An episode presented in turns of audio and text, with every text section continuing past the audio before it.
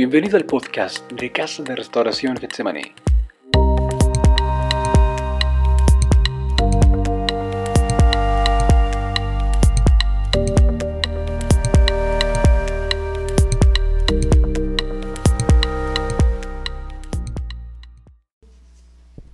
El Evangelio de Lucas capítulo 5. Y sucedió que unos hombres que traían en un lecho a un hombre que estaba paralítico, procuraban llevarle adentro y ponerle delante de él. Una vez más, y sucedió que unos hombres que traían en un lecho a un hombre que estaba paralítico, procuraban llevarle adentro y ponerle delante de él. ¿Puede ocupar su lugar en esta mañana? Y el tema que el Señor trae para nosotros es instrumentos para Dios. Ese es el tema que vamos a estar desarrollando. Bueno, este, hablar de instrumentos, estamos hablando de objetos, objetos que pueden servir para realizar cierto trabajo, cierta labor, o instrumento bien pudiera ser una pieza de música para poder interpretar algo, ¿verdad? Estos pueden ser las dos cosas, pero las dos cosas son útiles, cada una en su área. Y hoy vamos a hablar de nosotros, nosotros como instrumentos de Dios. Somos hechos como dice su palabra, para alabarle y glorificarle, pero para servirle, para rendirle un servicio a nuestro Dios. Fuimos hechos no para eh, permanecer quietos o, o, estar de alguna manera inactivos, sino fuimos hechos para rendirle servicio a un Dios que espera de nosotros también el agradecimiento y se muestra a través del servicio. Y hoy quiero que podamos analizar un poquito la la, historia que nos, en esta mañana nos va a ocupar. Menciona la palabra de Dios que había de diferentes regiones en esa mañana. Cuando Jesús estaba hablando, había uh, fariseos y había doctores de la ley. Y se encontraban uh, reunidos para oír la palabra de Dios.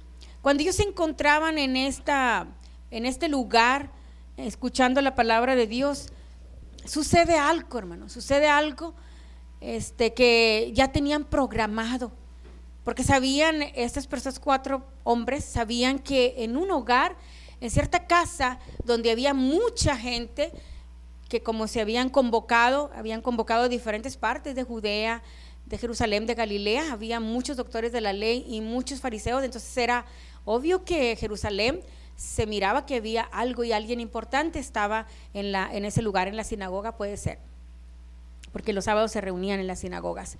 Y cuando Él está ahí, el Señor Jesús está ahí, sucede algo, hermano, sucede algo que dice que vinieron cuatro hombres con un paralítico que se encontraba en un lecho, porque no, a lo mejor no tenía ya ningún movimiento, a lo mejor ni de la cintura hacia arriba, porque iba acostado. Es muy probable que no tuviera movimiento ya este, en ninguna de sus vértebras, ni sus músculos, es lo que podemos considerar. Y cuando él estaba en este lecho, venían cuatro hombres para entrar, para que ponerlo delante de Jesús, pero no pudieron a causa del gentío que había en la entrada de, esa, de ese lugar. Y cuando ellos vieron que no había cómo meterlo, los cuatro tuvieron una idea. Subirse arriba en, en los techos de, de tierra, tierra Santa por allá, están hechos como de un tipo de paja, de tierra, terrado, se le llama eh, paja. Y ellos pues sabían que estaba hecho ese material, entonces ellos se suben arriba, suben la camilla también, hacen un, este, una actividad fuera del lugar, se suben hacia arriba, abren el hoyo del, del techo y van bajando al paralítico. Y precisamente ellos observaron dónde se encontraba Jesús para bajarlo y ponerlo frente a él. Y cuando va descendiendo el, el lecho del paralítico, pues todos se hacen a un lado para que bajara. Cuando baja, entonces Jesús se queda viendo y voltea a ver a los fariseos y a los doctores de la ley. Y le dice estas palabras al paralítico, tus pecados te son perdonados. Cuando dice estas palabras, ellos empezaron a pensar en sus mentes, ¿quién es este que puede perdonar pecados? ¿Quién se está diciendo? Ni que fuera el Hijo de Dios, ni que fuera Dios para perdonar pecados. Precisamente estaba ahí quien podía perdonar los pecados, quien podía limpiar de toda maldad a aquellos que, que le aceptaban. Y cuando él hizo esta pregunta, dice, ¿por qué caviláis así en vuestros corazones? ¿Por qué pensáis que digo, tus pecados te son perdonados? ¿Qué es más fácil decir? Tus pecados son perdonados o decirle que se levante. Entonces ellos, pues se les hacía difícil que se levantaran. Por eso Jesús les hizo esta pregunta, ¿qué es más fácil? Tus pecados te son perdonados, pero para que sepáis que el Hijo del Hombre está en este lugar y que hay poder en su nombre, con la autoridad que el Espíritu Santo le ha dado, porque en los primeros versículos dice la palabra que tenía el poder de Dios para sanar, y es el poder del Espíritu Santo para sanar. Y cuando da la palabra, le ordena al paralítico, a ti te digo, levántate, toma tu lecho y vete a tu casa. Era mejor irse a la casa que estar reunido en un lugar donde había personas con una mentalidad de por qué, ¿verdad? ¿Por qué le está pasando eso? Él le despide y se va, toma el lecho y se va a su casa, hermano.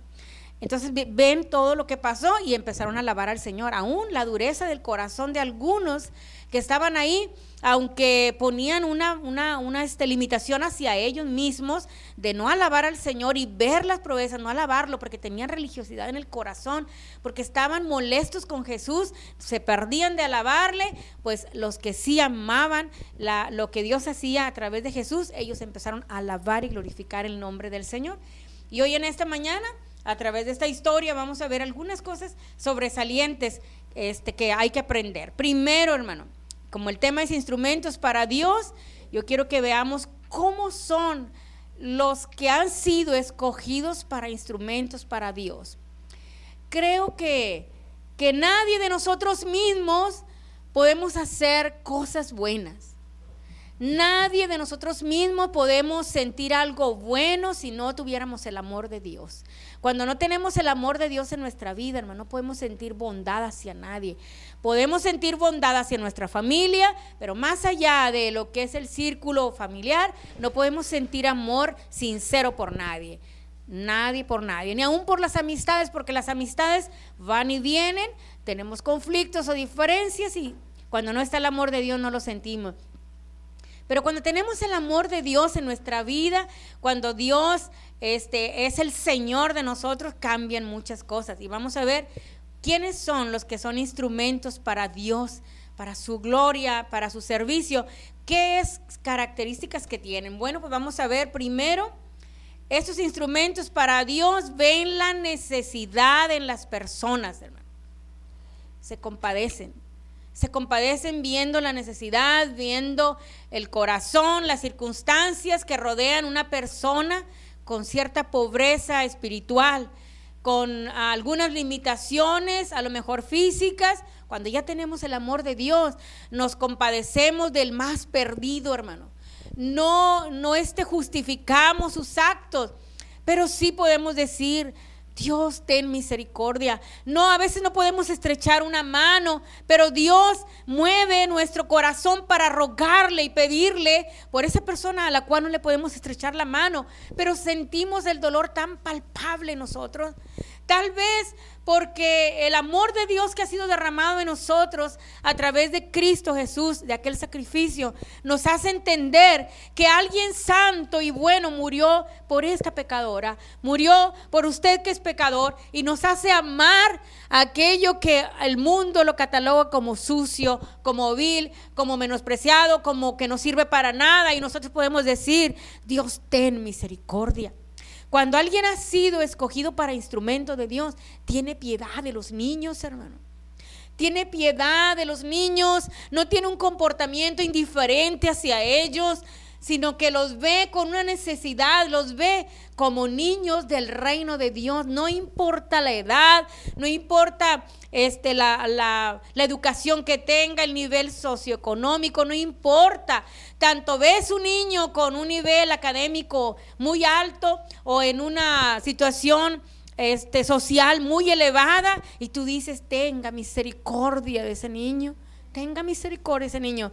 Es más también que con los que sufren también tenemos misericordia. Entonces, a ser una persona, instrumento de Dios, vemos la necesidad.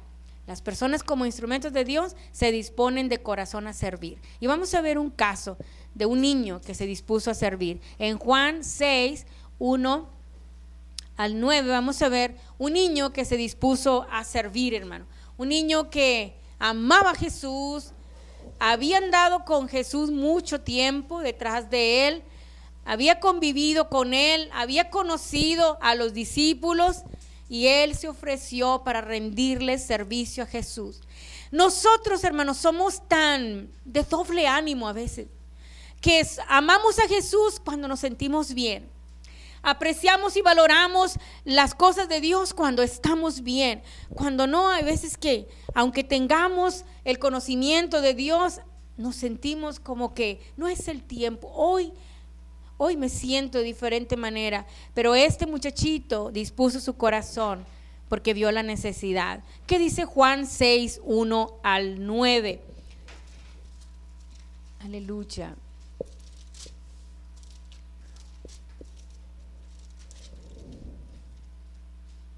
Dice la palabra de Dios. Después de esto Jesús fue al otro lado del mar de Galilea, el de Tiberias, y le seguía gran multitud porque veían las señales que hacían los enfermos.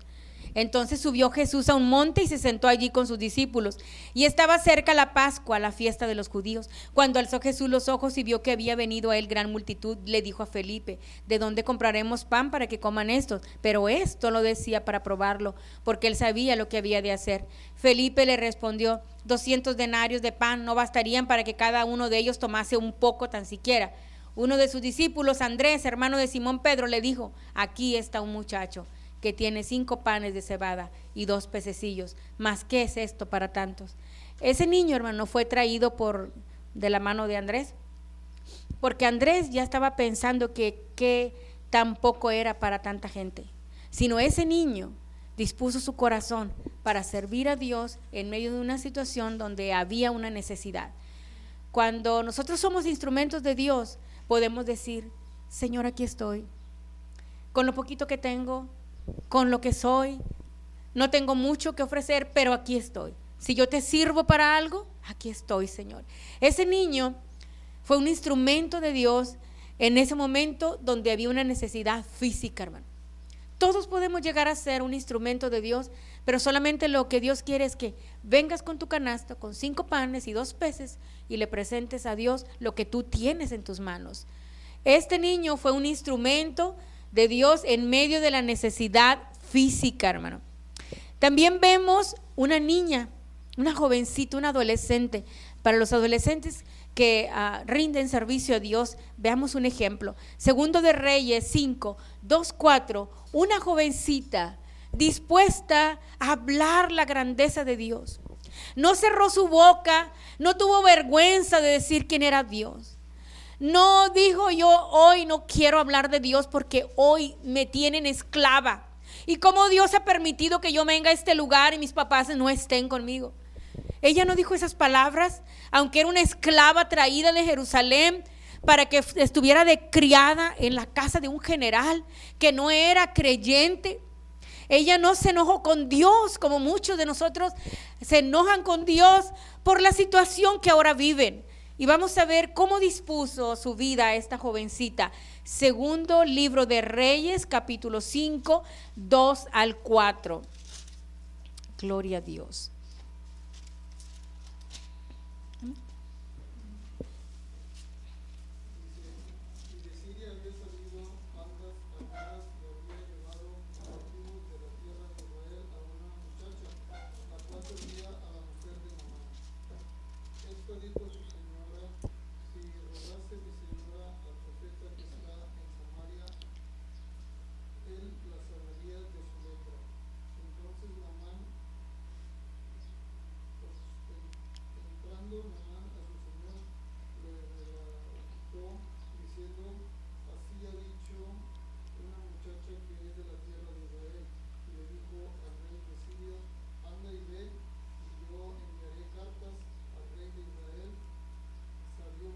Hasta ahí, hermano. ¿Al 4? Hasta ahí. Muy bien. Gracias, hermano. Ve la necesidad. Un instrumento de Dios ve la necesidad. Y en este caso, la necesidad, ella la había visto. La jovencita había escuchado que, que su patrón, el general, tenía lepra. Y ella no se quedó callada de decir, pues a mí no me interesa, no me importa que esté enfermo, yo estoy aquí como una esclava, aunque me vean bien, a mí no me interesa comentar nada, sino que ella escuchó, pero su corazón, como era un instrumento de Dios, hermano, como había sido escogida para llegar a esa casa, para estar ahí. Por eso nosotros cuando estamos en ciertas situaciones de nuestra vida, cuando vivimos cosas que no entendemos o vamos a lugares que no comprendemos por qué estamos ahí, a lo mejor se averió el carro y nos tuvimos que detener en un lugar o, tuvimos una llanta que se ponchó y estamos ahí en ese momento. Hay alguien que Dios va a enviar, hay alguien que Dios se va a acercar. Pero cuando sabemos que somos instrumentos de Dios, estamos a la expectativa. Algo quieres, Señor. Por algo estoy aquí en este día, por algo estoy en este momento atravesando por, por, esta dificultad. Cuando eres instrumento de Dios, estás atenta a la necesidad que tienen a nuestro alrededor. Y esta muchacha escuchó, hizo lo que tenía que hacer y le dijo, hay un hombre allá en tierra donde yo vivo, que él si orare, tú sanarías de tu lepra. Ella sabía que había sido un instrumento para Dios. Segundo, instrumentos para Dios vencen los obstáculos, hermano. No se detienen ante nada. No hay adversidad que los pueda detener. No hay cosa difícil que los haga decir, yo no voy a confiar en Dios, porque Dios no me escuchó. No hay nada que ellos puedan detenerse, no hay una puerta cerrada que ellos no puedan abrir. Ellos vencen los obstáculos. En el versículo 19 del capítulo 5 de Juan, estamos leyendo que ellos vieron la puerta cerrada, toda llena de gente hasta afuera. Atiborrado estaba el lugar, pero ellos dijeron, vamos a entrar a este lugar. Y cuando ellos entraron a ese lugar, estaban viendo, estábamos eh, la gente viendo que habían vencido los obstáculos. Aquel que vence los obstáculos, aquel que es un instrumento para Dios no cede ante la dificultad. Lea Jeremías 20, 7 al 10.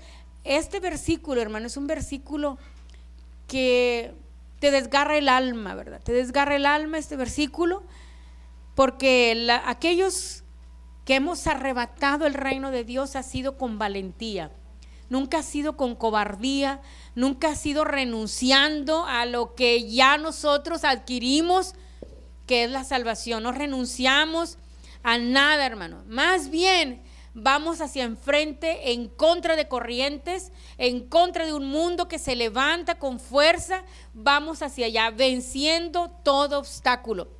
Dice Jeremías 20, 7 al 10, dice este versículo muy, muy fuerte porque Jeremías lo estaba hablando. Jeremías 20, 7 al 10. Aleluya. Dice así la palabra de Dios. Me sedujiste, oh Jehová, y fui seducido. Más fuerte fuiste que yo y me venciste. Cada día he sido escarnecido, cada cual se burla de mí. Porque cuantas veces hablo y doy voces y grito violencia y destrucción, porque la palabra de Jehová me ha sido para afrenta y escarnio cada día. Y dije, no me acordaré más de él ni hablaré más en su nombre. No obstante, había en mi corazón como un fuego ardiente metido en mis huesos. Traté de sufrirlo y no pude. Esto es cuando el creyente, hermano, el Hijo de Dios, que es un instrumento en las manos de Dios, llámese niño, adolescente, hombre o mujer. Cuando eres un instrumento en las manos de Dios, tú vas a ver muchas cosas Vas a ver puertas cerradas, vas a ver gente burlándose, vas a ver situaciones difíciles, vas a ver una infinidad de cosas que te pueden hacer desanimarte. Como el profeta Jeremías se desanimó porque decía, cada vez que digo violencia y destrucción, se burlan y dicen, ¿de dónde sacas esas palabras? Si todos estamos bien y se burlaban cada cual contra él. Pero él decía, yo decía, ya no hablaré más en su nombre, ya no voy a predicar su palabra, ya no voy a decir en el nombre de Jehová. Pero había dentro de mí, dice Jeremías, un fuego que ardía por él, por hablar su palabra. Esto es cuando eres un instrumento de Dios. No hay nada ni nadie, hermano, ni poder humano, ni principados, ni ángeles, nadie, hermano, que lo haga uno cambiar lo que ya Dios hizo en uno. Somos instrumentos escogidos para honra y gloria de Él. Cuando somos instrumentos para Él, podemos vencer los obstáculos, porque adentro de nosotros hay una seguridad de que todo lo que hacemos, lo hacemos porque fuimos ya escogidos para alabanza de su propia gloria. Vencemos los obstáculos, tenemos una fe firme, nada nos mueve, hermano. Aún así, como la esposa de Job le dijera a Job, mírate en la condición en la que estás, mírate con esa sarna maligna, que probablemente él no sabía si tendría fin esa sarna. o no sabía si iba a cambiar el día de mañana o si iba a empeorar o iba a morir. Pero aún así, la mujer le dijo, maldice a Dios, maldícelo porque mira lo que te ha acontecido. Él ni en cuenta contigo, ni te oye, te ha olvidado. Cuando estas palabras escucharon, maldice a Dios y muérete, él responde de una manera como mujer fatua, necia, has respondido. ¿Recibiré de Dios solamente lo bueno y no lo malo? Fueron unas respuestas sabias. Cuando alguien es instrumento de Dios, hermano, no renuncia. Ni siquiera hay en su mente la posibilidad de alejarse un poco o como dicen ahí entre comillas, bajarme de la cruz. No hay esos pensamientos. Hay una fe firme que te hace saber que ese momento es pasajero, que esa tribulación es momentánea, que pronto, aunque durares toda la vida, por decirlo así, porque un día para el Señor es como mil años y mil años como un día. Si aún así me tocare toda la vida vivir el sufrimiento, es tan corta la vida. Es como la neblina, hermano, que a las 11 de la mañana se disipa. Aún así, si me tocara estar todos los días de esta vida en la tierra sufriendo, la gloria que viene, hermano, es eterna. Así que podemos, cuando somos instrumentos en las manos de Dios, no renunciamos. Nuestra fe es una fe firme. Vencemos los obstáculos porque conocemos al Dios de poder. Job conocía al Dios de poder. Esos muchachos que traían, esos cuatro muchachos que bajaron al paralítico en esa casa, en ese lugar, conocían quién era Jesús. Ellos sabían que Él lo podía sanar. Por eso ellos desde temprano se prepararon para llevárselo. ¿De dónde consiguieron esas sogas? Ellos se movieron para bajar a ese hombre porque conocían al Dios de poder. Usted y yo conocemos ese Dios de poder. Que nada ni nadie, hermano, nos pueda cambiar para tener una fe flaca, débil, que nada nos cambie, ninguna situación adversa, ningún momento, ninguna tribulación nos cambie para nosotros decir, Dios ya no me oye. Cuando conocemos que Él oye, que Él ve y que Él hace, hermano. Vencemos los obstáculos cuando hemos sido instrumentos para Dios. Y tercero, instrumentos para Dios consiguen su objetivo, hermano.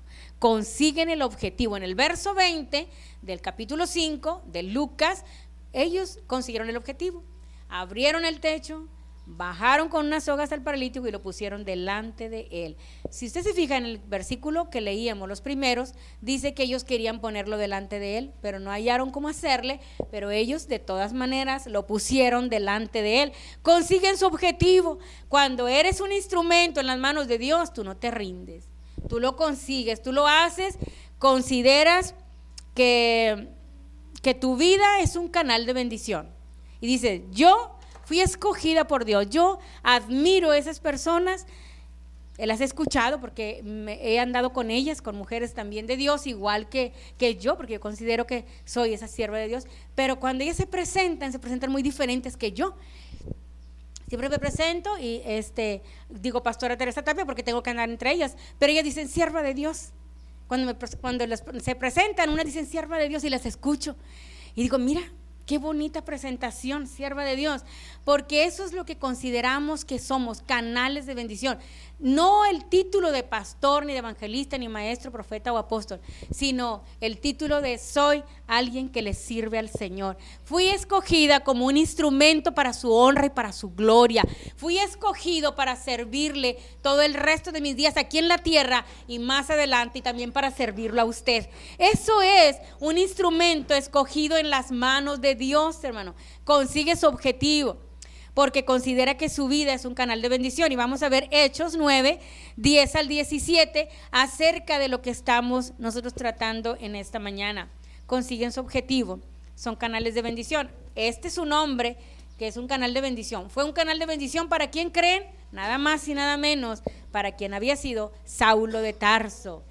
Este canal de bendición tenía nombre y se llamaba Ananías. Léalo por favor, Hechos 9, Gloria a Dios, gracias Señor, porque nos escogiste, Señor, para alabanza de tu propia gloria. Aleluya. Hechos 9. Por favor, léemelo ahí, Maca, por favor. Hechos 9, 10 al 17. Bendito sea su nombre para siempre.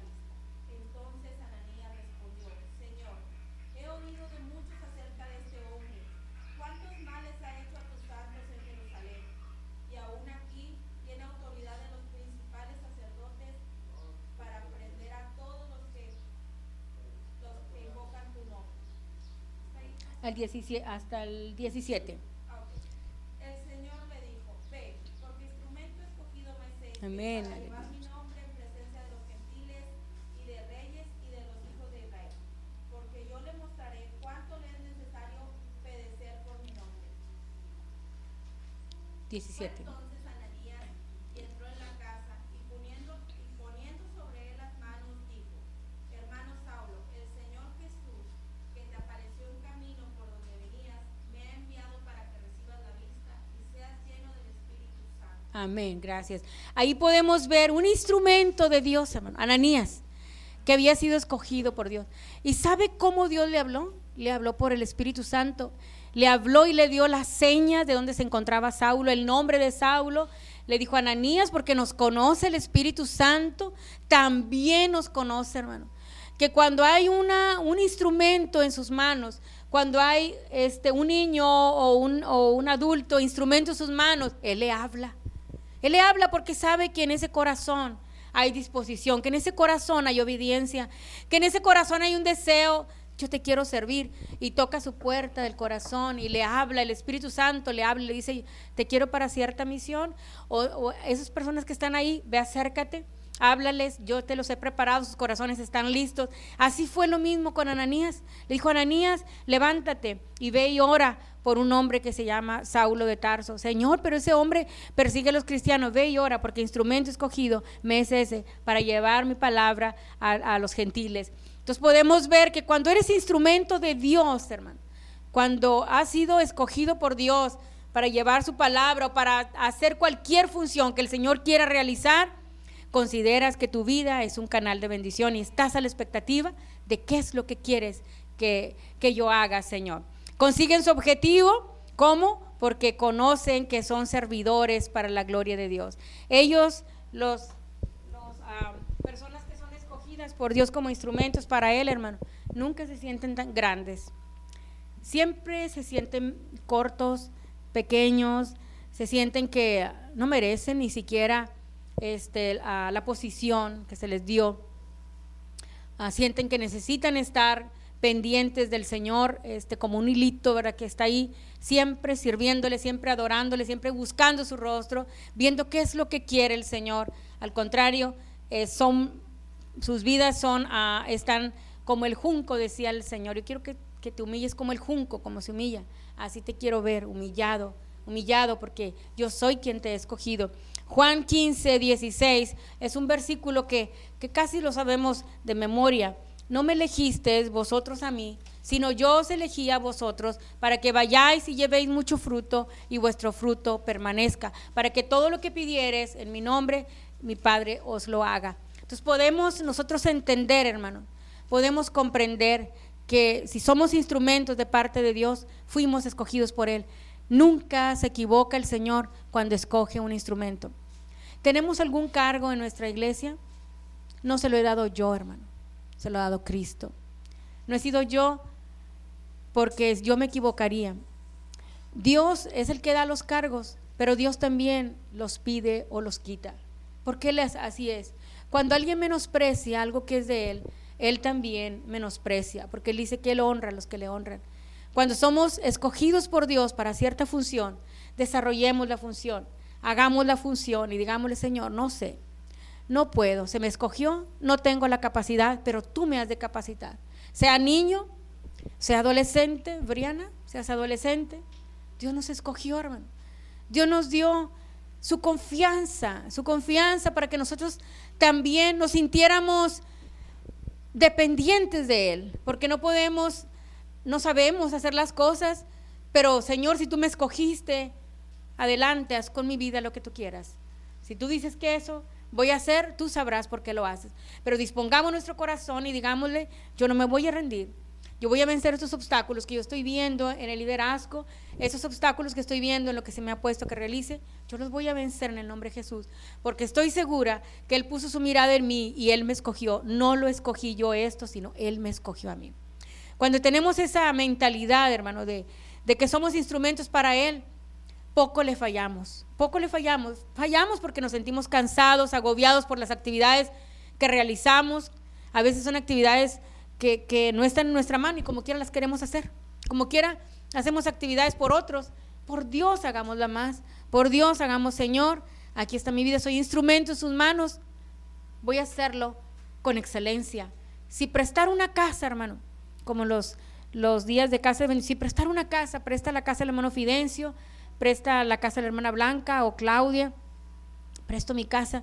Prestar nuestra casa es un servicio a Dios y hagámoslo con todo el corazón, que no nos pueda nada, hermano. Simplemente, esta es tu casa, Padre. Esta es tu casa, Señor. Ven y deleítate en lo que yo quiero hacer para ti, en lo que me ha tocado, en lo que me corresponde hacer para ti. Tal vez no todos tengan un liderazgo aquí, tal vez no todos tengan, sean encargados de algo, pero sí hay una demanda de Dios, hay una demanda acerca de, lo que nos ha, nos ha entregado el Señor. Porque un día se acuerda de la parábola de los talentos, como Dios nos da. Nos da a todos un talento, nos da a todos este, un amor para su obra, para hacerlo. Somos instrumentos escogidos, nos escogió, nos da a todos algo. Hay una demanda. Una demanda donde dice que si nos dio uno, pues hay que trabajarlo, no enterrarlo y no decir, ya no, aquí lo voy a enterrar para cuando venga mi Señor, pues de perdido entregárselo. Y Él dice en su palabra, si sabías que era un hombre duro, como tú dices que era un hombre duro, si sabías que era un hombre duro, ¿por qué no, no metiste al banco de perdido que se multiplicara? Eso quiere decir, de perdido hubieras hecho algo en tus posibilidades tuyas, no en lo que yo te di porque has rechazado lo que yo te di, pero en tus posibilidades hubieras hecho algo para que se multiplicara lo que yo te entregué. Dios nos demanda, y si fuimos instrumentos escogidos para su honra y su gloria, digámosle esta mañana, heme aquí, aquí estoy, Señor. ¿Qué quieres que haga por ti? Ese, ese interrogante que quieres que haga por ti lo hemos dicho tantas veces cuando tenemos momentos buenos, lo hemos dicho, hermano, y después ya no nos acordamos cuando Dios nos escoge para determinada labor. Tengamos en cuenta que fuimos hechos para alabanza de su propia gloria, no para gloria nuestra, hermano porque a veces nosotros, ah, si lo hacemos para nuestra propia gloria, para sobresalir, para tener cierto prestigio en la casa de Dios o, cumplir, pues el, el, Señor que conoce los corazones, Él también pagará a cada uno conforme a sus obras. Y en esta mañana, pues solamente le quiero decir, Dios nos escogió, nos escogió como instrumentos para su gloria. ¿Es maestro de niños usted? Hágalo con amor. Es maestro de adolescentes, hágalo con amor. Es encargado de programas, hágalo con amor. Es líder, es tesorero, es líder inmediato, hagámoslo con amor para el Señor. Un día Él va a pagar a cada uno conforme a sus hechos. Y eso va a ser lo maravilloso, decirle, aquí estoy. No tengo mucho que entregarte, pero lo que me diste que yo que te hiciera, aquí está. Te lo entrego con todo mi amor, con todo mi corazón me equivoqué, ¿cierto? me desanimé también, pero caminé, caminé. Hace unos días estuve en un servicio, en un servicio donde no había nadie de aquí, de nuestra congregación. No me conocen en ese servicio. Nadie sabe quién soy, aparte de ahí. Entonces acerca un, un hermano y ora por mí y me dice que, me dice unas palabras personales que son verdad de lo que yo sufría hace un tiempo atrás. Yo lo escuché porque pues es Dios hablando y después me dijo, a tu congregación, veo una carretera donde tú vas y vienes, pero también veo gente yendo y viniendo, trayendo para ti, para la congregación. Yo lo sé porque esta congregación desde los inicios así ha sido, porque Dios tiene un plan especial, pero Él busca corazones dispuestos, hermano, instrumentos que, verdaderamente tomen responsabilidad y decir, heme aquí, Señor. Yo quiero trabajar, yo quiero hacerlo por ti. Venga lo que venga, yo venceré los obstáculos, porque no hay ningún obstáculo que tú no puedas vencer. Y lo harás por mí. Entonces, cuando tenemos esa mentalidad de que somos instrumentos, canales de bendición, que vencemos los obstáculos, que los objetivos los logramos, no tenemos por qué tener temor a nada de lo que nos ha sido llamado a hacer. Más bien, tenemos todas las herramientas, tenemos este, todo para realizar el trabajo que el Señor nos dio para que nosotros hiciéramos. Así que en esta mañana, digámosle al Señor, heme aquí, ¿qué quieres que haga por ti? Estoy dispuesta a hacer todo lo que me pidas. Y Él le va a pedir algo y lo va a capacitar para hacer ese algo que Él está pidiendo. Seas niño, Rebeca, Dios te llamó. Rebeca es una corredora de almas. Yo les estaba hablando a ellas, cuando voy en el auto les voy hablando y les estaba hablando de la venida de Cristo.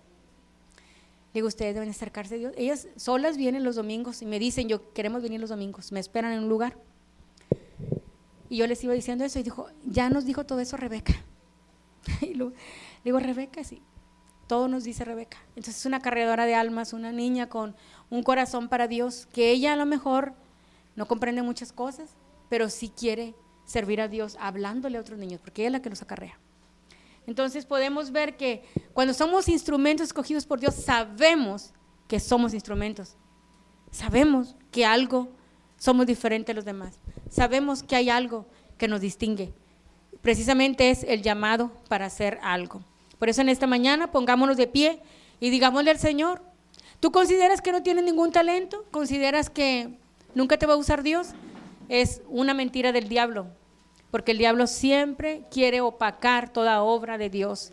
Sino más bien digámosle, Señor, no sé qué es lo que quieras hacer de mi vida, pero quiero que tú me uses. Quiero ser un instrumento en tus manos. Aunque soy niño, quiero ser un instrumento. Aunque soy adolescente, quiero ser un instrumento. Soy mujer, quiero ser un instrumento. Soy varón, quiero ser un instrumento. Soy anciano, quiero ser un instrumento. Oremos al Señor.